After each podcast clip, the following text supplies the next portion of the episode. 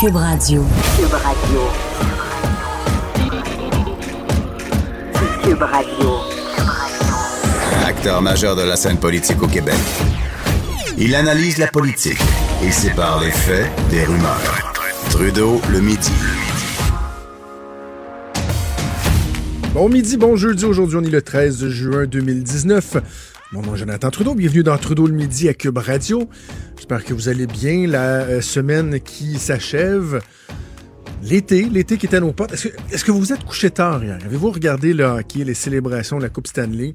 Quelle histoire que celle des Blues de Saint-Louis. Une histoire tellement intéressante. Euh, j'ai envie de dire touchante. C'est exagéré? Je sais pas, peut-être. Une gang de gars qui étaient euh, dans le cave du classement de la LNH au mois de janvier. Pas euh, dans les derniers, non, dernier, bon dernier, qui a réussi à faire les séries de peine et de misère et qui finalement va arracher la Coupe Stanley à la meilleure équipe, euh, les Bruins de Boston, dans un septième match. Et c'est bien simple, même Richard Martineau en a parlé. Pour que Richard parle de sport, je me suis réveillé ce matin, puis je regardais mon Facebook, puis là, je vois que Richard avait fait un, un post euh, tard hier soir sur la Coupe Stanley, les Blues. J'en reviens pas. J'en reviens pas.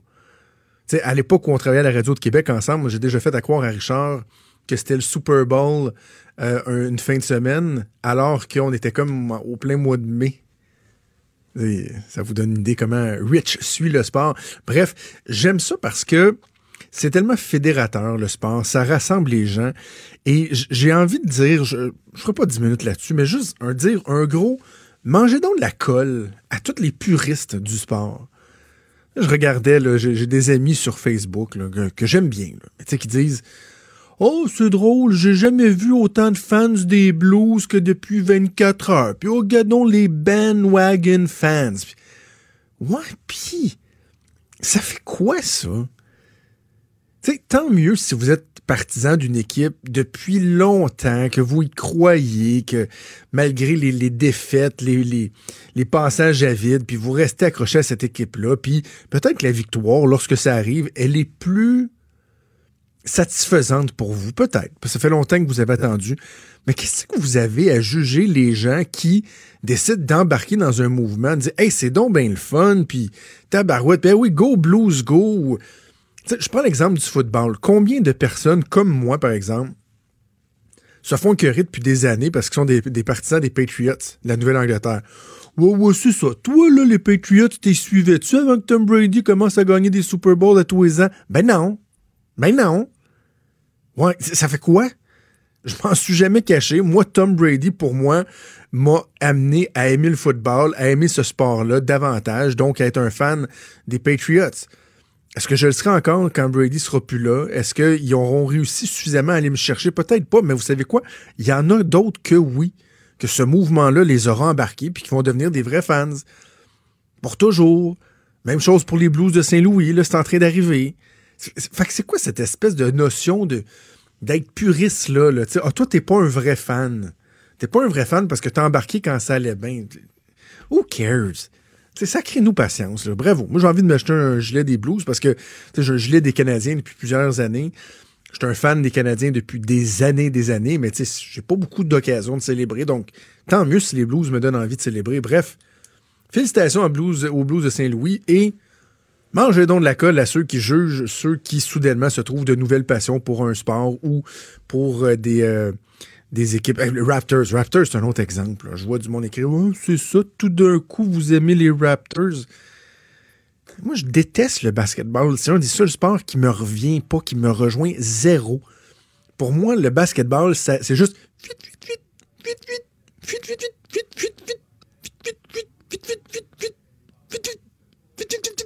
le petit bruit des, des souliers au plancher, ça me tape C'est la seule affaire que je remarque. Quand j'écoute du basketball, Savez-vous quoi? J'ai regardé la dernière game des Raptors. Puis tant mieux si ça fait vendre des chandails, si ça fait vendre des tickets, si ça permet d'aller chercher des nouveaux fans, si ça permet à des jeunes qui étaient pas intéressés par le basketball soudainement de se dire Hey, je joue une casquette des Raptors, puis j'ai envie de prendre le ballon puis de pitcher dans un panier. Tant mieux. Bon, je l'avais sur le cœur, celle-là. Non, ça fait du bien.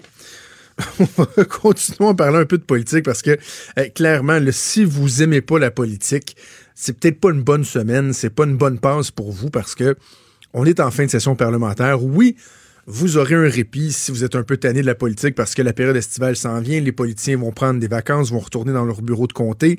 Au fédéral, ils vont préparer l'élection qui va euh, débuter euh, à la fin de, de l'été.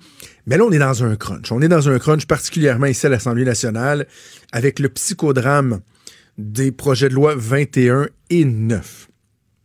Deux, trois trucs à dire là-dessus. Premièrement, euh, vous dire que le premier ministre Legault, j'étais là euh, ce matin lorsqu'il a fait une mail de presse avant la période de questions avec les journalistes de la colline parlementaire. C'est assez évident qu'il va avoir un baillon. C'est assez évident même qu'aux journalistes anglophones, il a pas mal laissé échapper que les députés siégeront en fin de semaine, ce qui veut dire, selon moi, que euh, demain, il y aura dépôt d'un baillon, probablement pour un des deux projets de loi, soit le 9 sur l'immigration ou le 21 sur la laïcité. Ça va finir tard dans la nuit de vendredi à samedi. Et là, samedi, un autre baillon, même exercice samedi jusqu'à dimanche. Qui sait, peut-être jusqu'à lundi matin, mais clairement, on a compris du premier ministre que, d'un, il va y avoir deux baillons parce qu'il sent qu'avec les partis d'opposition, il n'y a rien à faire. Ils ne lâcheront pas le morceau. Et de deux, il a bien dit, et c'est là qu'il s'est peut-être trahi, mais en même temps, c'était peut-être voulu, qu'il envoie un signal. Il a dit qu'est-ce que ça nous donnerait de revenir siéger au mois d'août, comme l'a suggéré le, député euh, libéral, le leader Sébastien Prou euh, du, Parti libéral, qui disait partons donc en vacances, puis revenons plutôt au mois d'août, continuez à siéger et faire adopter vos projets de loi. Donc, ça, c'est une des options. L'autre option, c'est de siéger la semaine prochaine, par exemple, de siéger une semaine de plus. Et là, François Legault a dit pourquoi je, reviendrai au mois d'août? Pourquoi je reviendrai la semaine prochaine quand, de toute façon, je sais que les partis d'opposition font une espèce de blocage systématique puis qu'ils me le donneront pas. Ils me donneront pas mes projets de loi. Donc, il est aussi bien d'y aller. Et là, donc, premièrement, je voulais vous dire, soyons prêts, là. il y aura un baillon. Les 48-72 prochaines heures en politique vont être beaucoup autour de ça. Mais euh, autre, autre élément, c'est sur la notion de baillon. J'écoute mes collègues journalistes questionner, euh, entre autres, le premier ministre. On en débat à la joute avec euh, d'autres analystes politiques et tout. Puis là, il commence à y avoir ce discours-là sur les impacts d'un baillon, par exemple, pour le projet de loi 21 de façon générale, le baillon, projet de loi 9, projet de loi 21, mais particulièrement sur le 21, où on dit, oh, là, certains vont dire, mais attention, ça peut euh, engendrer un ressac au niveau international. Non. non. Si une entreprise qui décide de ne pas venir s'établir au Québec, là, ce sera pas parce que les policiers, les juges, les enseignants peuvent pas avoir un kippa ou un voile musulman ou euh, peu importe le signe religieux là. Ce sera pas pour ça ça va être à cause de la lourdeur administrative, à cause de la bureaucratie, à cause des impôts, à cause des syndicats. Ben oui. Ben oui, les syndicats, ils sont omniprésents. Je me suis fait dire d'ailleurs avec ma, ma chire sur la SQDC à quel point j'étais anti-syndical. Je suis pas anti-syndical, je suis anti-dérapage syndical. Malheureusement, les dérapages et l'omniprésence syndicale, c'est devenu pas mal la norme au Québec. Et vous savez quoi? Ça, ça, ça repousse les entreprises. Regarde dans leur revue de presse, là, regarde ce qui se passe dans des endroits comme Abilly. On est en leur cadre depuis 18 mois, entre autres sur une question de libération pour du temps, pour des, des, euh, engagements avec le syndicat. Ça, ça, là, ça y repousse.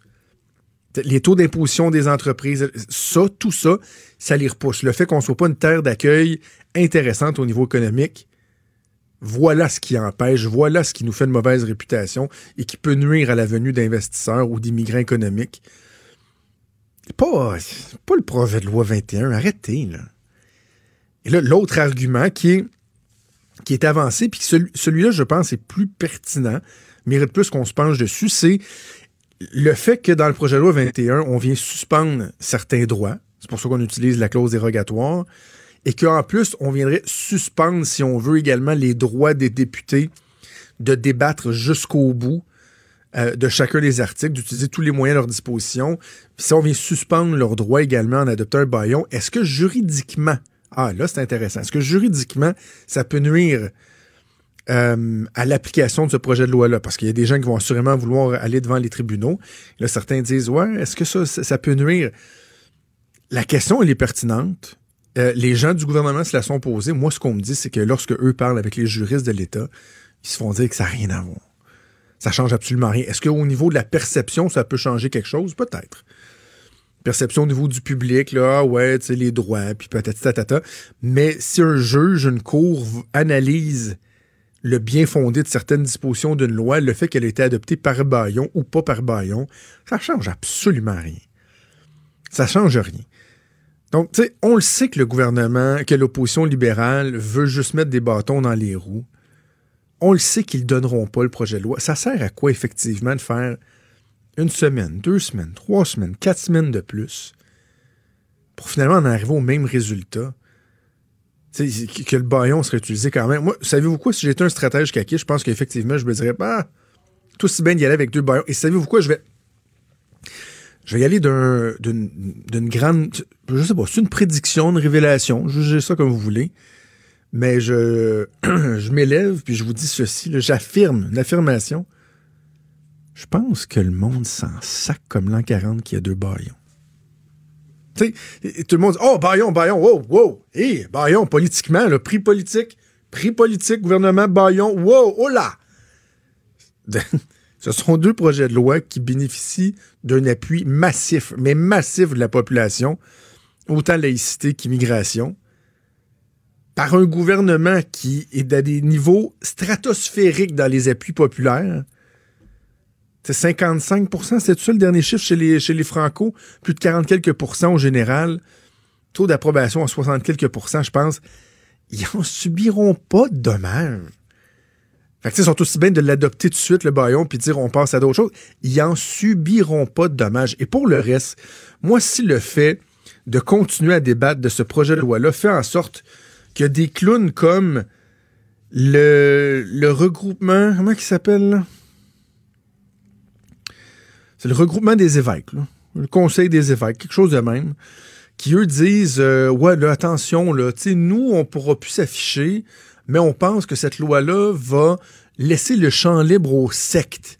Ah là, les sectes, eux autres, qui ont des signes religieux qui sont plus ou moins évidents, là, ça voudrait dire que, par exemple, les enseignants pourraient subtilement arborer un signe d'une secte, fermer la porte et endoctriner les gens. Donc, oh, attention, là, on donne le passage libre. Arrêtez. Arrêtez. Tu sais, les histoires des alliances, là. Tu sais, l'alliance, hein, c'est une bague. Puis là, on est rendu là. On est rendu dans la sodomie de coléoptère, communément appelée, en langage plus familier, de l'enculage de mouche. On peut appliquer, adoptons la règle, et comme tout bon règlement, oui, des fois, il y aura des zones d'ombre, il y aura des questions, il y aura peut-être lieu des fois de revisiter, de préciser, mais on fera confiance aux gens pour l'application, pour le gros, le gros bon sens et tout. Mais là, si on est rendu à essayer de faire déraper le projet de loi en trouvant chaque petite bébite puis chaque cas de figure, Pierre Arcand, le chef intérimaire du Parti libéral ce matin, qui disait Oh, mais la petite croix dans le cou, là, prenons une employée, une enseignante, que sa grand-mère ou son arrière-grand-mère lui a légué une petite croix. Pour elle, ça n'a pas de signification religieuse. C'est juste de l'amour, sa famille. Elle devra l'enlever. Qu'est-ce que vous lui dites? Ben oui, Christelle l'enlèvera. Elle la mettra le soir, là moi, ma blonde, elle, travaille à l'hôpital, elle est médecin, elle n'a pas le droit d'avoir son genre de mariage, son alliance dans sa main. Mais ben, elle le met pas dans le jour, elle le remet le soir, that's it. Elle se plie au règlement. Fait que, tu sais, tous ceux qui essayaient de, de, de, faire déraper le projet de loi, je, pense que vous, réussirez, ne réussirez pas. Et le gouvernement qui semble être ferme dans son intention. Et clairement, comme je le disais, dans les prochains jours, prochaines heures, on devrait voir le projet de loi 21, tout comme celui sur l'immigration, le projet de loi 9, être adopté. On va faire une pause, bougez pas, c'est Geneviève Peterson qui débarque ensuite. Jonathan Trudeau. Trudeau, le midi. Comme à chaque jeudi, j'ai le grand plaisir de m'entretenir avec euh, l'animatrice euh, des effrontés du lundi au vendredi à 9h, Geneviève Peterson, qui est en studio à Montréal. Salut Geneviève. Bonjour Jonathan.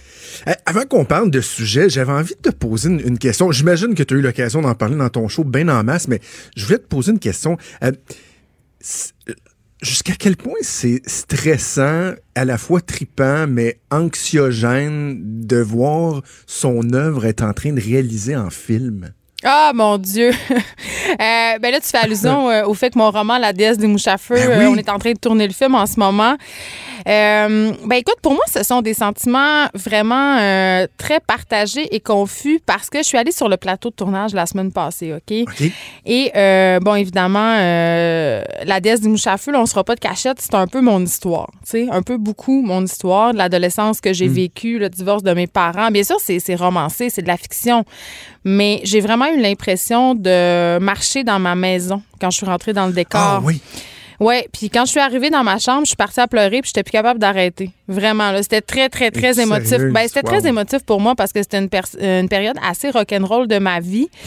Euh, donc de me replonger là-dedans parce que je l'ai fait au théâtre, là, je l'ai adapté mais c'était très artistique. Là dans le cinéma, on est vraiment dans le réalisme, on est vraiment dans la reconstitution du livre. Donc les posters qu'il y avait dans ma chambre, ma douillette, euh, tout ça, c'est un peu la même chose, tu sais.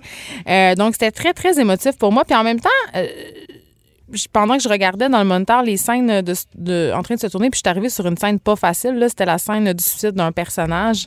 Euh, puis ça, ça m'est vraiment arrivé. Donc, euh, ça me replongeait, bien entendu, dans toutes sortes d'émotions. Mais je voyais ça, euh, quand je voyais la scène se tourner, j'ai eu la réflexion suivante. Je me, suis- je me suis dit, si ce film-là peut servir à faire réaliser aux gens qui ont des problèmes de drogue puis de consommation qu'on peut s'en sortir parce que, tu sais, bon, je veux pas me lancer de fleurs, mais je pense que j'ai réussi quand même assez bien ma vie. Tu sais, je vais bien, j'ai Oui, trois oui, enfants, oui. je travaille. Euh, si je peux être l'exemple qu'il y a une lumière au bout du tunnel puis qu'on n'est pas euh, drogué pour toujours, ben ça aura servi à ça, tout ce sentiment de malaise que je ressentais pendant Ah oui, le fait tournage. que, mais, mais donc au-delà de, de la pression de dire bon, est-ce que ça va être bien reçu par la critique, est-ce que toi tu vas Ben, aimer ça résultat? Barbeau Lavalette, Il y a- tu sais, je suis pas tellement C'est ça, mais, mais au-delà de ça, en plus, il y a euh, cette envie-là de, de faire œuvre utile. Ben vraiment, puis c'est, c'est- je le répète encore, c'est très spécial de voir sa vie au cinéma. Ça doit. Oui. Ça doit. Est-ce que tu te mets, est-ce que tu te prends à, à penser euh, à la première euh, quand ça va être diffusé, de, de lire les critiques et tout ça? Est-ce que c'est un truc qui, qui, qui t'anime? Tu y Ben, penses-tu ou? Moi, je pense jamais aux critiques parce que je me j'essaie de me protéger le plus possible contre ça. Mais tu sais, quand on cède les droits d'une œuvre pour le cinéma, c'est plus une œuvre qui nous appartient. Euh, à partir de ce moment-là, ça devient l'œuvre d'Anaïs Barbeau-Lavalette. Ouais. Euh, ça devient l'œuvre de Catherine Léger, euh, qui est la scénariste. C'est sûr, j'ai participé au scénario, mais c'est elle la scénariste. tu sais. Donc, que ça marche ou que ça marche pas, c'est pas vraiment sur mes épaules que ça incombe. C'est sûr que c'est mon livre. Donc, les gens, ils, associent, ils m'associent beaucoup au projet. Mais reste qu'une adaptation, c'est une autre œuvre à part entière. Mais honnêtement, ce que j'ai vu à date, ça regarde bien. Puis Agnès Barbeau-Lavalette, c'est une femme de grand talent avec beaucoup de sensibilité. Je pense que ça va beaucoup toucher les gens, euh, ce film-là. Puis c'est un film aussi qui qui est je pense euh, à, mon image euh, un peu choquant, c'est-à-dire on, parle des vraies affaires, on parle de ce que c'est vraiment être une adolescente, euh, même au niveau de la sexualité, c'est pas juste des affaires de drogue, toute la découverte du corps de l'autre, du sien, la projection qu'on peut faire, donc tu sais, ça va faire jaser. C'est prévu pour quand la sortie, on le sait-tu? Ça va être quelque part l'année prochaine, mais tu sais comment on, on décide la sortie des films, Jonathan? En fait, ce sont les distributeurs qui prennent ces décisions-là et ils les prennent à la lumière des films américains qui sont en salle et des films euh, québécois qui sortent Ouais. aussi. Donc, c'est une question de timing, tu sais. Pour se donner Vraiment. une chance. Ben Hey, Je te trouve vote. Sérieux, là, je, fin. je- je trouve, je trouve ça tellement merveilleux comme, euh, comme projet. J'ai bien, bien hâte de voir ça, d'avoir en- l'occasion d'en jaser avec toi. J'ai envie de dire quelque chose aux auditeurs euh, parce que je suis allée voir euh, le film de Monia Chekri en fin de semaine euh, qui a gagné un, un certain Oui, regard à Cannes. Cannes. C'est quand même assez important. Euh, puis j'ai eu... euh, il, était, il est pas disponible dans beaucoup de salles, ce que je déplore. Il y a plein de raisons pour ça. Mais allez-y. Allez-y voir nos films québécois parce que c'est le premier et le deuxième week-end qui sont le plus importants. Vraiment, là, donc allez-y en fin de semaine parce que ça aide vraiment les cinéastes et ça aide vraiment le cinéma d'ici. Et c'est important si vous continuez, si vous voulez qu'on continue à faire des bons films, là, pas juste des films d'auteur plates, là, des bons films divertissants, là, que vous y alliez au cinéma les voir, ces films-là. Un message est passé. Hey, parlons de la Fédération des femmes du Québec. Bon, Ah, évidemment, euh, Dieu. Gabriel Bouchard qui a tellement fait euh, discuter, jaser, réagir cette semaine avec son fameux tweet euh, sarcastique, ironique, drôle, on ne sait plus trop. Ben, qui c'est pas drôle, disait, là. Qui disait que bon, fallait que les hommes, faudrait que les hommes soient euh, vasectomisés à 18 ans. Que- comment t'as reçu ça, toi? Ben écoute, moi, je vais être super honnête avec toi. Tu sais, tu sais, je suis une fille qui est tout le temps sur les médias sociaux, mais celle-là, je l'avais pas vue passer. Sur Twitter. Non, là. Euh, ce que j'ai vu passer, c'est la polémique que ça a généré. Et la- ma première réaction quand j'ai lu ça, c'est je me suis dit, ça se peut pas.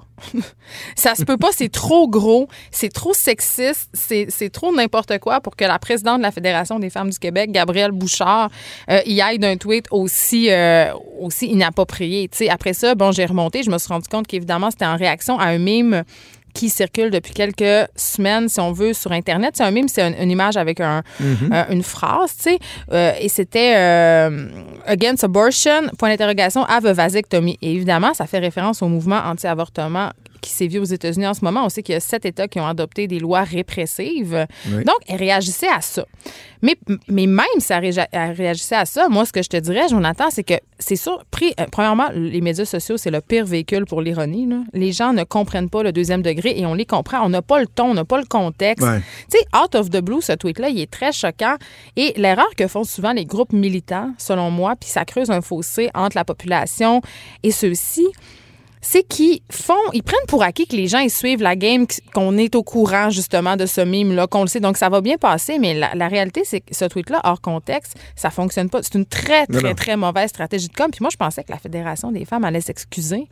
Mais non, ils en ont beurré une couche. Ils ont dit que c'était voulu, que c'était une polémique Ben planifiée. Puis je m'excuse, mais quand tu es obligé d'expliquer ta, ta, ta sortie, ta stratégie de com, à mon sens, c'est qu'elle est très ratée. Et, et moi, je lisais euh, hier, euh, mercredi, Isabelle Haché dans la presse plus qui s'est entretenue avec euh, Gabriel Bouchard. Ça a pris plusieurs heures avant qu'elle décide de, Ouais. de s'exprimer puis de s'expliquer. Mais et, et elle dit ce que je voulais dans le fond, c'est illustrer à quel point lorsqu'on a un propos par rapport aux, aux hommes, ça fait plus réagir que par rapport aux femmes. Mais je m'excuse, mais n'importe qui suggérerait que toutes les femmes aient des ligatures des trompes à l'âge de 18 ans. Ils se feraient ramasser sur la place publique. Et de surcroît, au Canada, il n'y a pas de débat autour de l'avortement. Ben, Il n'y a pas de débat, mais débat. Maxime Bernier a quand même ouvert la porte euh, à, Ouais, à possiblement tire à discussion. 3 dans les Non, non, je comprends, je là. comprends. Ça va pas, euh, je comprends. Euh, mais moi, je vais aller plus loin que toi. euh, puis je trouve ça plate de dire ça parce que c'est un argument que je trouve qui parfois relève du sophisme. Puis c'est un argument facile. Mais je te sors celui du double discours. Souvent, on entend ça. C'était un homme qui disait Mm-hmm. ça, non, non, non. Mais dans ce cas-ci, c'est vrai. Si c'était Mm. toi, Jonathan, qui avait dit ça sur les ondes, là, je pense qu'on devrait discuter de la possibilité de faire une hystérectomie à toutes les femmes à l'âge de 18 ans. T'en aurais plus de micro demain. Je suis désolée, là, ça serait terminé. Fait que, en ce sens-là, je trouve qu'il y a vraiment un double standard. On a, on a accepté ces propos-là euh, parce que ça venait de la présidente. Un truc avec lequel je suis moins à l'aise, par exemple, c'est toutes les attaques transphobes dont elle a Ben été l'objet. Ça, ça n'a pas rapport. Tu sais, de l'appeler monsieur, ces médias sociaux, de dire qu'elle a des problèmes mentaux, c'est juste qu'à arrêter. Mais sais-tu qu'est-ce qui est dommage dans cette histoire-là? C'est que ça fait du tort au mouvement féministe. Ben oui. Ben oui, Tu sais, ben on a ben tout oui. l'air à des hosties de folles, enragées, fâchées, qui haïssent les hommes. Moi, je veux juste dire, j'aime les hommes vasectomisés ou pas, là. Je veux dire, j'a- j'haïs pas les hommes. Tu sais, je trouve ça plate parce que, euh, tu sais, une de mes marottes, c'est d'essayer de, de- de montrer au monde que, justement, on peut avoir un féminisme inclusif, avec les hommes, que on veut l'égalité homme-femme. C'est pas contre les hommes, on n'en a pas contre les hommes. Et je trouve que ça, ça fait reculer la perception des gens et ça entretient ce préjugé-là. Je trouve ça vraiment, vraiment dommage. Vraiment un gros chou pour Gabriel Bouchard qui fait reculer, à mon sens, la cause des femmes. Oui, absolument. Puis je vois, de plus en plus, on entend cet appel-là à la modernisation du, du- Ben du oui, féminisme euh, que plusieurs personnes incarnent. Quand t'en parles, tu le fais bien. J'écoutais Isabelle Charret, la ministre responsable de la condition féminine, hier en parler. C'était bien aussi ce qu'elle disait. Mais là, parallèlement, t'as euh, cette femme-là, Gabrielle Bouchard, les gens qui pensent comme elle, qui contribuent à faire tu sais, reculer euh, carrément la cause. Franchement, c'est... je les comprends, les gars, d'être en maudit. Je les comprends. C'est épouvantable. Je- pour vrai, moi, je, je, je dis, on, tu dois, on dit, tourne ta langue dans ta bouche sept fois avant de parler, mais ça s'applique aussi au clavier de l'ordinateur ou du. OK, parle-moi du zoo. T'as piqué ma curiosité en m'écrivant que tu voulais me parler du fait que euh, faudrait plus aller au zoo parce que c'est- mal. Le zoo, c'est mal, Jonathan Trudeau. Je veux juste te dire ça. Euh, parce que, écoute, on, on a des enfants, on le sait, le zoo, c'est l'une des activités préférées des enfants. On aime tous ça, sûr. voir des animaux. OK, moi, la première. Mais moi, j'ai été catastrophée. euh, ça fait quelques années que je suis sensibilisée un peu plus à cette cause-là parce que j'ai vu le documentaire Blackfish sur Netflix, OK, qui raconte un peu l'histoire d'un épaulard qui grandit dans un centre un peu comme Marineland. Tu sais que le Canada va passer une loi d'ici 2023. On va interdire la captivité des épaulards, des dauphins, des autres cétacés parce que c'est de la cruauté envers les animaux. Ces animaux-là qui sont gardés dans des bassins pour notre bon plaisir, ils sont malheureux. Ils n'ont pas assez d'espace. Ils ont des problèmes sexuels aussi. Euh, tu sais, quand les touristes vont nager avec les dauphins dans le sud, peut-être que tu as déjà fait ça. Je l'ai fait une fois, oui. Ben, il y a beaucoup de touristes qui se sont fait attaquer, mordre, agresser sexuellement par les dauphins parce qu'ils deviennent excessivement fâchés d'être dans les enclos. Il faut vraiment pas encourager ça. Ces dauphins-là qui sont souvent capturés en mer, arrachés à leur milieu. Mais revenons aux zoos au Québec. Euh, Il y a des zoos euh, qui sont souvent possédés par des particuliers, malheureusement, qui, qui, qui sont là juste pour générer du cash. Ils s'occupent pas des animaux. Puis là, je parle du zoo de Saint-Édouard en particulier qui vient d'être dénoncé partout dans les journaux. Là, on parle de cas de cruauté incroyable. Euh, un, un propriétaire de zoo qui ne donnait pas les soins de base aux animaux, des animaux affamés, amaigris, tellement amaigris, Jonathan, qu'ils ne pouvaient même pas avoir une prise de sang. On parle d'animaux, de tigres euthanasiés pour rien. euh, pour les empailler. Puis on sait qu'au Québec, on n'a pas le droit d'euthanasier un animal, c'est un vétérinaire qui doit s'en occuper. On parle d'un petit bébé lion qui a eu le bassin cassé, qui, s'est fait tuer avec une balle dans la tête. Euh, on sait pas trop pour quelle raison. Tu sais, écoute, une place de pas propre, et j'ai envie, et là, les gens du Saguenay trouvent que je m'acharne, mais je, je te reparle du zoo de Falardeau, euh, qui est au Saguenay, qui est le même genre d'endroit. Je dis pas qu'il y a de la cruauté euh, à cette échelle-là, mais par contre, pour l'avoir visité une fois, parce que j'étais pas au courant, j'ai vu des animaux assoiffés dans des petits enclos, des grizzlies avec des troubles obsessionnels compulsifs parce qu'ils sont gardés dans des trop petites cages. Il faut pas aller au zoo. Il faut pas aller au zoo. Je sais que c'est tentant, mais les animaux, euh, il faut les, il faut les, aller les regarder là où ils sont, c'est-à-dire dans la nature et garder une saine distance. Il y a des exceptions. Il y a des zoos euh, qui sont des centres de recherche ou des centres de réhabilitation, si on veut. Là, il y a le zoo de Saint-Félicien qui en est un. Donc, c'est un zoo qui ne garde pas d'espèces qui sont pas euh, adaptées au climat. Donc, il n'y aura pas d'animaux euh, de l'Afrique. Il va y avoir seulement des animaux qui peuvent vivre sous, euh, euh, sous nos températures. Et c'est un zoo qui est dédié à la recherche et aussi, il ramasse des animaux blessés pour les réhabiliter, les remettre en Ben, nature. c'est ça, parce qu'il y, a- il y a des endroits que moi j'en avais visité un dans le temps que j'étais en oui, politique, en dans a. le coin de. C'était en Abitibi, mon Dieu. Je me souviens plus comment ça Oui, s'appelle. c'est le monsieur fond, qui élève des loups, là, puis qui remet. Oui, c'est Ouais, ça, ouais, ouais, mais il est mort, lui, tu savais? Ah ouais, ok, bon, malheureusement, mais ce sont euh, des, des refuges, dans le fond, c'est des animaux qui, qui pourraient pas être relâchés parce qu'ils ont été blessés, ils ont, ils ont des incapacités ou quoi que ce soit. Eux s'en occupent, puis en même temps, les gens peuvent aller les, les, les visiter, Mais ça, c'est peuvent s'informer. Ça, ça, je trouve ça bien parce que je veux pas, je veux pas faire exprès pour nommer des noms de zoos, mais tu sais, moi aussi, j'y vais avec euh, mes enfants pratiquement à chaque année. C'est comme un, un pèlerinage. Puis il y a un endroit en particulier que à chaque fois, sais, on se fait dire ah oui, mais là les, les lions sont fatigués. Hein. C'est pour ça que vous les voyez pas, euh, ils dorment. Mais Christy, à chaque fois que j'y vois, peu importe l'heure de la journée, peu importe la température, ils sont assis, ils font. Je sais, on va me dire, ce sont des animaux qui passent la plupart du temps à, dormir. Je, je- sais qu'on va me répondre ça, mais je pense entre autres, tu sais, au gorille. Il y a une place, il y a un gorille.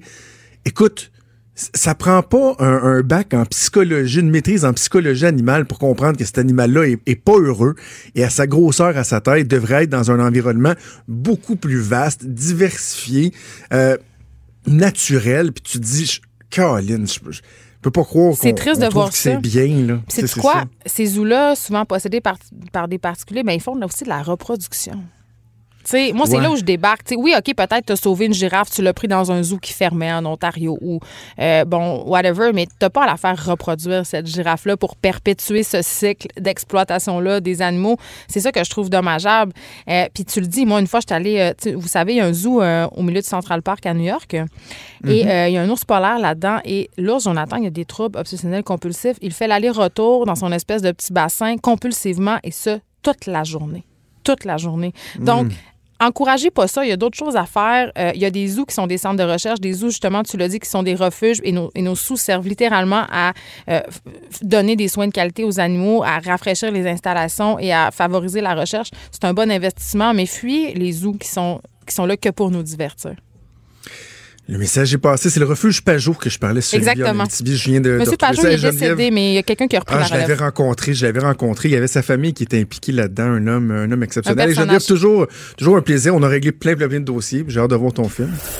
Trudeau, le sexe symbole de la politique. Ah, ah, c'est Jonathan, pas Justin. Trudeau, le midi. Cube Radio. Dans 30 minutes exactement, c'est le grand défi Pierre Lavoie qui va euh, qui va euh, décoller pour euh, quoi une 20e année, je pense, c'est d'affilée. Et on a le grand plaisir d'aller rejoindre le cofondateur lui-même, Pierre Lavoie, sur place à la baie, qui s'apprête à quitter avec quoi 1100 participants qui vont partir de Saguenay pour se rendre vers Montréal. Bon midi, Monsieur Lavoie. Comment ça va? Ah, ça va très, très bien. On s'apprête à partir dans, dans une trentaine de minutes. On va rentrer bientôt dans les protocoles, mais on est très content. La température, il fait très beau pour le départ. Donc, euh, on a bien hâte d'aller dans mon village natal à Anse-Saint-Jean, qui sera la première Encore, étape. encore cette année, c'est quoi? Ces 1000 participants qui vont, euh, qui vont quitter avec vous dans les prochaines minutes, plus un autre 6000 cyclistes qui vont partir, euh, participer euh, à la boucle au cours des prochains jours. Quel succès incroyable. Ouais, ben disons qu'on a mis en place euh, un événement de haut niveau. Les gens qui vont le vivre, ben, ils vont s'en rappeler toute leur vie. Mais pour y participer, il faut s'impliquer, il faut parrainer des écoles primaires, faut amasser des fonds pour acheter des équipements. Et euh, donc ça sert finalement à faire avancer la société euh, dans la bonne direction. Samedi à la boucle, il y aura euh, 5000 cyclistes qui vont s'ajouter aux 1000, ils seront 6000. Donc euh, ça, c'est encore un gros succès. Ces gens-là parrainent aussi des écoles. Donc pour moi, c'est une belle contribution humaine à l'avancement de la société sous la base de l'éducation. Avec un message qui est absolument positif, c'est-à-dire la mise en forme, l'activité physique, les défis collectifs. Ça fait du bien des messages comme ça. Oui, ben ici, les, les gens qui sont, sont tous engagés, hein, donc euh, c'est des gens qui, euh, des équipes de cinq cyclistes qui représentent des fois une entreprise, mais parfois qui représentent euh, une commission scolaire, qui représentent euh, finalement euh, les gens de la société, qui veulent maintenant poser des gestes pour l'éducation. Puis ça, ça fait du bien parce que on sait que c'est par l'éducation qu'on corrige les problèmes sociétaux, qu'ils soient environnementaux, qu'ils soient santé ou qu'ils soient économiques. Justement, il y a une thématique euh, cette année, c'est le pouvoir de l'engagement. Donc, on parle de l'importance de faire des gestes concrets pour régler des problèmes sociaux. Et d'ailleurs, en ce sens-là, vous donnez l'exemple avec euh, la fin des, bouteilles d'eau. C'est un geste qui est pas anodin parce que c'était quoi, 72 000 bouteilles d'eau qui étaient distribuées euh, traditionnellement lors du défi Pierre Lavoie? Oui, totalement. Puis moi, disons que j'avais un petit peu de misère à vivre avec ça depuis longtemps. Maintenant, on se disait que pour nous, si on réussit à le faire, un événement avec autant de monde qui se déplace pendant 1000 kilomètres pendant quatre jours, et en plus 5000 cyclistes euh, à, la boucle, euh, on serait capable de donner le ton aux autres organisations au Québec en leur disant, si on réussit, vous êtes capable aussi d'aller aussi loin que nous. donc, on a réussi à trouver des systèmes pour euh, éliminer totalement les bouteilles en plastique. Ça, un- pour nous, c'est un, une belle évolution vers les saines habitudes de vie parce que les deux sont reliés, hein, la santé, l'environnement. Si t'as pas un bel environnement, t'as pas une bonne santé, donc ça fait partie d'un tout. En terminant, Pierre Lavoie, une nouveauté cette année, vous allez faire escale sur euh, l'île d'Orléans avant d'atteindre le, le parc de la Chute Montmorency lorsque vous allez de passage à Québec? Oui, puis on aura Alex Harvey avec nous. Alex est un ami, son père est un grand ami, maintenant Alex est un ami. Il travaille avec nous sur des programmes dans les écoles primaires euh, qu'on appelle la Petite XP. Cette année, on a réussi à faire initier 55 000 enfants au Québec euh, au ski de fond par notre programme, qui d'ailleurs a rien coûté à l'État, c'est nous, qui l'a financé au complet. 25 centres partenaires. Donc, Alex, c'est notre porte-parole de ce mouvement-là. Et donc, après les Jeux, c'est bien d'avoir, c'est bien de performer au niveau international, mais, mais qu'est-ce que tu fais après avec ça? Donc, euh, c'est une belle façon de l'impliquer dans son sport qu'il aime. Ben, félicitations, surtout bonne chance à vous, bonne chance euh, à tous les cyclistes. Puis on invite les gens à aller vous encourager. Je l'ai fait moi avec mes enfants l'année dernière. C'est le fun de voir les gens passer. Il y a de l'ambiance, du dynamisme. On peut vous donner une, une petite tape dans le dos pour vous aider à continuer. Donc on invite les gens à vous saluer sur, sur votre passage au cours euh, des prochains jours. Merci beaucoup. Merci, bonne chance. Merci, bye. C'était Pierre Lavoie. On est à 30 minutes du départ du grand défi Pierre Lavoie. Toute une épreuve pour euh, ces gens-là. Quel défi incroyable qui sera relevé encore une fois cette année par des milliers de cyclistes. Bougez pas. Cube Radio. Cube Radio, autrement dit. Trudeau, le midi. J'ai le plaisir de recevoir en studio ici à Québec, à l'Assemblée nationale, le ministre de l'Éducation et de l'Enseignement supérieur, également député de Chambly, Jean-François Roberge, qui est avec moi. Bon midi, Monsieur le ministre. Bon midi tout le monde. On va parler des écoles religieuses illégales. Euh, Est-ce qu'on comprend avec l'article qui a été publié ce matin dans, le journal que, en ce qui concerne la fameuse mission du Saint-Esprit, l'école Accord, vous avez mis vo- votre point sur la table au cours des dernières semaines? Notre point sur la table, notre pied à terre. euh, quand j'ai appris qu'il y avait cette école qui fonctionnait sans permis depuis septembre dernier, euh, j'étais pas content. Comment ça se fait On a une école au Québec, euh, une école religieuse illégale, mais surtout illégale, euh, qui fonctionne sans aucun permis. J'ai demandé à ce qu'on fasse des vérifications. J'ai euh, envoyé notre notre équipe de vérificateurs du, la- du département d'enseignement privé qui sont allés sur place, puis ils ont constaté qu'effectivement, il y avait euh, plusieurs élèves qui étaient là, euh, une quinzaine à peu près, en fonction de la demande de permis à laquelle il n'y avait pas eu de réponse positive. Donc, ces élèves-là ne pouvaient pas être là techniquement, l'école ne pouvait pas opérer. Mais pire que ça, on a, on a trouvé qu'il y avait à peu près 80 autres élèves euh, qui étaient supposément scolarisés à la maison, selon le règlement libéral euh, extrêmement laxiste, mais qui, dans le fond, c'est pas vrai. Ils étaient pas scolarisés à la maison, ils sont scolarisés dans une école religieuse illégale. Donc, euh, suite à cette vérification-là, on a pris la décision, évidemment, de faut leur laisser une semaine ou deux finir les examens ministériels. On pense aux élèves d'abord. Mais c'est clair que cette école-là ne fonctionnera pas à partir de septembre prochain. Est-ce que c'est une décision qui est finale, Monsieur le ministre? Parce que par le passé, ils ont déjà été fermés. Ils ont réouvert, semblent pas vouloir abandonner. Est-ce que la décision, elle est finale et sans appel ou ils ont des recours encore? Bien, là, ils ont, euh, administrativement, ils peuvent faire appel, ils peuvent s'exprimer, on va les écouter. Mais disons que euh, pour euh, ce qui est de septembre prochain, dans les conditions actuelles, suite aux vérifications, moi, j'ai eu l'assurance qu'il n'y avait pas les, avait pas les fonds de toute façon pour payer les profs pour l'an prochain, d'avoir des profs qui sont légalement qualifiés, qui ont un brevet d'enseignement. C'est pas possible. Et je, la relation de confiance, je vous dirais, entre l'État et cette école-là est brisée quand on sait qu'ils ont opéré sans permis pendant un an, qu'ils ont accueilli dans une école qui était illégale des jeunes qui étaient censés faire l'école à la maison. Euh, ils ont une côte à remonter, je vais vous dire. Est-ce qu'à la base, on doit se questionner sur la pertinence même d'avoir des écoles de ce type-là qui ont des vocations très particulières? Parce que, bon, là, ils ne répondaient pas aux exigences du ministère de l'Éducation au niveau du contenu, etc. Mais juste dans le message même qui est véhiculé, dans, le cas de la mission de l'Esprit Saint, là, euh, c'est des préceptes qui sont fondés sur les enseignements de, d'Eugène Richer, dit La Flèche. Lui, il pensait qu'il incarnait l'Esprit Saint. Il prône le mariage à l'adolescence, dès l'âge de 14 ans. Ils isolent les membres de la société. Euh, il y a beaucoup d'aspects qui, franchement, à mon sens, apparentent carrément une secte. Là mais qui même au niveau des, des, des, euh, des, valeurs qui sont véhiculées me font me dire, est-ce qu'on doit accepter qu'il y a des écoles qui, même s'ils respectent les exigences minimales, véhiculent de, de, telles idées, de telles valeurs? Écoutez, les, les valeurs que vous venez de décrire, c'est pas les miennes, c'est pas celles du gouvernement du Québec. C'est assez clair. Hein? Si vous nous regardez aller sur la laïcité, c'est assez clair.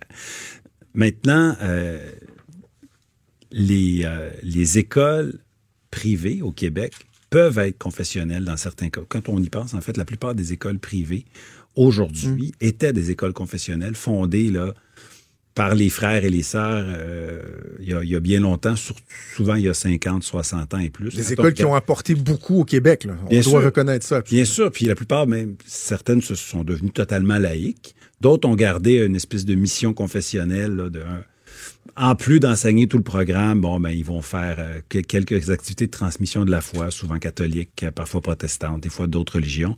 Puis, il faut pas jeter le bébé avec l'eau du bain non plus, puis empêcher des parents qui voudraient envoyer leur enfant dans une école privée et qui voudraient, en plus, euh, et ça c'est important, en plus de leur donner tout le curriculum nécessaire, tous les programmes de formation de l'école québécoise, les un diplôme, qui voudraient que l'école fasse un peu acte de foi, si je dis, transmettre la foi. J'ai pas de misère avec ça, mais il faut pas qu'un entre en compétition. Est-ce qu'on doit être davantage que la transmission de la foi empêche tout le reste. là, je décroche. Est-ce qu'on doit être davantage aux aguets concernant le type de valeur qui est véhiculé. Est-ce que le gouvernement doit avoir son mot à dire là-dedans, lorsqu'on regarde des valeurs comme euh, celles qui étaient véhiculées par cette école-là? Ben, écoutez, il y a des lois au Québec, là. Euh, pour un mariage majeur, imminent, ça marche pas. Euh, faut respecter nos lois. Mais maintenant, je pense pas que c'est le rôle de l'État d'aller dire aux familles quelles valeurs transmettre spécifiquement que ça vienne d'une religion ou pas. Il y a quand même quelque chose de délicat ici. Il faut faire confiance aux gens. Euh, maintenant, pour ce qui est de la transmission des programmes, euh, le programme de formation de l'École québécoise, français, maths, histoire, sciences aussi. Hein? Puis des fois, dans certaines sectes, euh, ils sont un peu allergiques aux sciences. Ben oui. Et là, et là on, vient, on vient de lever la barre. Là. Nous, euh, en fait, on va édicter le règlement la semaine prochaine, vraisemblablement, sur ceux qui font le choix de l'école à la maison. Va falloir enseigner l'ensemble du programme de sciences. Donc, Faire le choix de l'école à la maison, c'est permis, c'est correct. C'est permis partout en Occident, pas juste au Québec. Mhm. Mais au Québec, on lève la barre, on dit c'est correct, vous pouvez faire ce choix-là, mais attention, c'est une grande responsabilité que vous prenez comme parent. Vous avez le droit de le faire, mais vous ne pouvez pas dire ben parce que moi je suis moins à l'aise avec les sciences, mon enfant n'aura pas les matières de base. Et ça, on n'est pas prêt à faire de compromis là-dessus. Le geste qu'on pose avec euh, cette école-là envoie un double signal. Le signal aux écoles religieuses illégales que c'est la fin de la récréation et le signal aux parents qui font le choix de l'école à la maison qu'ils peuvent le faire, mais pas à n'importe quel prix. Est-ce qu'il y a un risque d'échapper euh, des jeunes, justement, parce qu'il y a un contrôle qui est peut-être moins facile lorsqu'ils sont scolarisés à la maison que lorsqu'on sait qu'ils sont à telle école, euh, sous tel programme? C'est une des craintes, ce qui a été évoqué, de dire, ben Là, le fait qu'ils seront plus dans cette école-là, ça va être l'enseignement à domicile. Si on resserre les critères pour l'enseignement à domicile, est-ce que ça va devenir des, élèves d'école clandestines? Est-ce est qu'il y a une crainte d'échapper des élèves qui soient carrément à l'extérieur du système et qu'on perde la trace carrément? Ben, on s'est donné des mécanismes pour pas que ça arrive. Euh, parce qu'effectivement, si on ne faisait que fermer une école illégale en disant, ben, rentrez chez vous, sans supervision, sans encadrement, sans balise, bon, on pourrait penser que ça sera pas mieux à la maison dans une école illégale. Puis là, je fais attention, il y a beaucoup, beaucoup de parents qui font l'école à la maison, qui le font très, très bien. Puis ça n'a même pas rapport avec la religion. Ils ont plein de bonnes raisons, puis ils le font bien. Je veux juste faire attention de ne pas insulter les gens qui s'acquittent très, très bien de leur, de leur tâche. Mais on a d'abord euh, une nouvelle loi qui nous permet de croiser les données de la Régie d'assurance maladie du Québec, la RAMQ, avec celle de l'éducation, pour savoir maintenant où sont tous nos jeunes euh, de 6 à 16 ans au, moment où il y a de la fréquentation scolaire obligatoire. Donc, des jeunes là, clandestins, des jeunes sous le radar, il n'y en aura plus. On va savoir où ils sont. Est-ce qu'ils sont à la maison, dans une école publique légale, évidemment, ou dans une école privée légale? Et il faut que ça soit une de ces trois réponses. Hein. Ceux qui font le choix de l'école à la maison, ben, il va falloir qu'ils se conforment au nouveau règlement, c'est-à-dire qu'ils enseignent les programmes, pas juste des notions de français. Non, non, les programmes de français, de maths, d'histoire, de sciences, etc., qui fassent passer les examens ministériels. On leur donne de la latitude sur la manière de le faire, la durée dans le temps pour respecter ce mm. qu'est l'école à la maison. Mais on peut pas faire le tour de ces programmes, de ces matières de base. Donc, on a resserré cet encadrement-là. Puis je pense pas, donc, qu'en fermant une école illégale, on baisse les bras et on abandonne ces jeunes-là. On s'est donné des mécanismes. Par curiosité, s'il y a un, élève qui répond à aucun des, critères, qui est dans aucune des trois situations, on parle de l'obligation d'aller à l'école. Il se passe quoi au juste? Il, se passe euh, un signalement euh, maintenant à la DPJ, Département de la protection de la jeunesse. Je sais que la DPJ est imparfaite en ce moment, mais il faut pas baisser les bras. C'est pas parce qu'il y a eu des erreurs par le passé qu'on ne peut pas s'améliorer. Notre gouvernement est au travail, on a reconnu qu'il y avait un problème, on va améliorer l'efficience de la DPJ. Donc, dans le cas où il n'y a aucune fréquentation d'aucune sorte, bien, la DPJ euh, recevra un signalement. Ira voir ce qui se passe dans cette famille, voir euh, si l'enfant, peut-être l'enfant est scolarisé tout simplement, puis les parents ne se sont pas inscrits, puis ils vont se conformer, puis il n'y aura pas de problème. Euh, parce que maintenant, euh, la non-scolarisation, c'est rendu un facteur de négligence. La loi a été changée en ce sens-là. Donc, c'est comme, c'est comme de ne pas nourrir un enfant ou de ne pas l'habiller. De ne pas le scolariser, c'est un facteur de négligence. Ça, c'est un message important qu'on envoie. L'éducation, c'est une vraie priorité. Euh, après ça, il ben, ne faut pas penser que quand la DPJ débarque, ce qu'elle fait en premier, là, c'est elle retire les enfants des familles, puis c'est fini. C'est pas comme ça. Hmm. pas cavalier de même. Euh, d'abord, c'est d'informer les parents. Bon, faites le choix de l'école à la maison. Êtes-vous au courant euh, de l'aide qu'on peut vous apporter. Les commissions scolaires, maintenant, doivent donner de l'aide, doivent fournir les manuels, doivent fournir les corrigés. On peut vous aider. Ensuite, vous avez des obligations. Puis on ne peut pas passer en dessous. Votre jeune a le même droit d'être scolarisé que les autres. Donc, informer les gens, les aider, les amener à soumettre un projet qui soit crédible, un projet de scolarisation qui soit crédible, et les accompagner là-dedans. Si ultimement les parents ne veulent rien savoir, bien là, la DPJ a d'autres outils. Mais la première chose, là, c'est pas de débarquer comme la police puis de sortir les enfants des familles. Il ne faut pas faire peur au monde comme ça. J'ai en tête, Monsieur le ministre, que euh, traditionnellement, historiquement, on a toujours eu une méconnaissance de ce phénomène-là des, écoles illégales. Est-ce qu'on en sait davantage aujourd'hui? Puis est-ce que vous craignez que des missions de l'Esprit Saint, euh, il y en ait d'autres qui passent sous le radar? J'ai demandé au ministère de faire des vérifications parce qu'il y a eu une espèce de culture du, euh, du laisser-aller ces dernières années. Euh, le précédent gouvernement, je pense, ne voulait pas trop s'en occuper pour un paquet de mauvaises raisons. Euh, donc là, je dis, vous allez faire un état de veille, un état de la situation. S'il faut, on va aller faire des vérifications, comme je l'ai fait pour la mission d'Esprit Saint et l'école Lacard. Peut-être qu'on découvrira que c'est correct, que les écoles sont légales, que tout est correct, qu'il y a des des enseignants qui ont leur brevet, etc. Mais c'est terminé là, de se fermer les yeux et de laisser les enfants à l'abandon. Je ça. peux pas vous laisser partir sans vous parler des récréations. Vous avez dit tantôt que c'était la fin de la récréation. C'est une récréation de 15 minutes ou 20 minutes, on le sait pas, mais tu sais, lorsque vous êtes entré en poste, bon, vous savez que lorsque vous apportez des changements, il y a une, il y a une résistance qui vient avec ça. C'est naturel, c'est même humain. Mais de voir des enseignants manifester devant l'Assemblée nationale hier contre des récréations, 10 minutes de plus de récréation par jour, ça, c'est, est-ce que ça vous jette à terre un peu? Ah, un petit peu, un petit peu. Je vais vous dire, euh, manifester contre euh, une récréation le matin, une récréation l'après-midi, c'est quand même surprenant. Ouais. Écoutez, euh, c'est pas, c'est pas la mer à boire là. Moi, je- tout le temps que j'étais au primaire, j'ai eu deux récréations, une, une le matin, une l'après-midi. J'ai enseigné 17 ans. J'ai toujours eu ça dans l'école où j'enseignais. J'ai fait des stages dans plusieurs écoles. Et j'ai été choqué d'apprendre, je pense en 2016, qu'à peu près 15 à 20% des écoles primaires n'offraient pas de récréation l'après-midi à des petits, là, 5, 6, 7, 10, 12 ans. Pour moi, c'est inadmissible. C'est pas vrai qu'un un enfant de, de 8 ans, de 10 ans n'a pas besoin de bouger. faut intercaler les périodes de concentration puis les périodes de jeu. Hein, le matin, on rentre, on, on travaille, oups, on a une récréation, on retourne, on travaille, on travaille. On joue, on apprend. Oh oui. Après ça, il y a la période de dîner. Ben, une autre période de classe, récréation, période de classe. C'est pas compliqué, là. C'est pas la mer à boire. Mais ça semble pourtant être si compliqué. Bah, mon Dieu. Écoutez. On va y arriver? Ben, ben, c'est certain, c'est certain. Bon, il y, a des gens qui peut-être avaient mal compris aussi la consigne.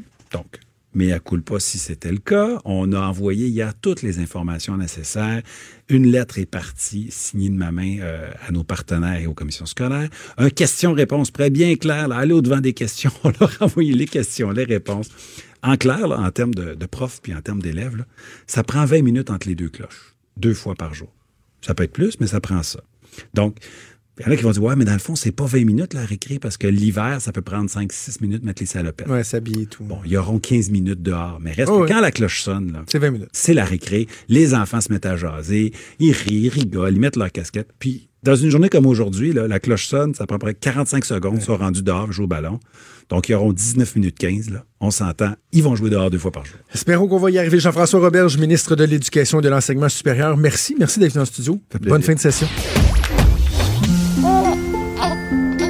Quand Trudeau parle de politique, même les enfants comprennent. Jusqu'à 13. Vous écoutez Trudeau le midi.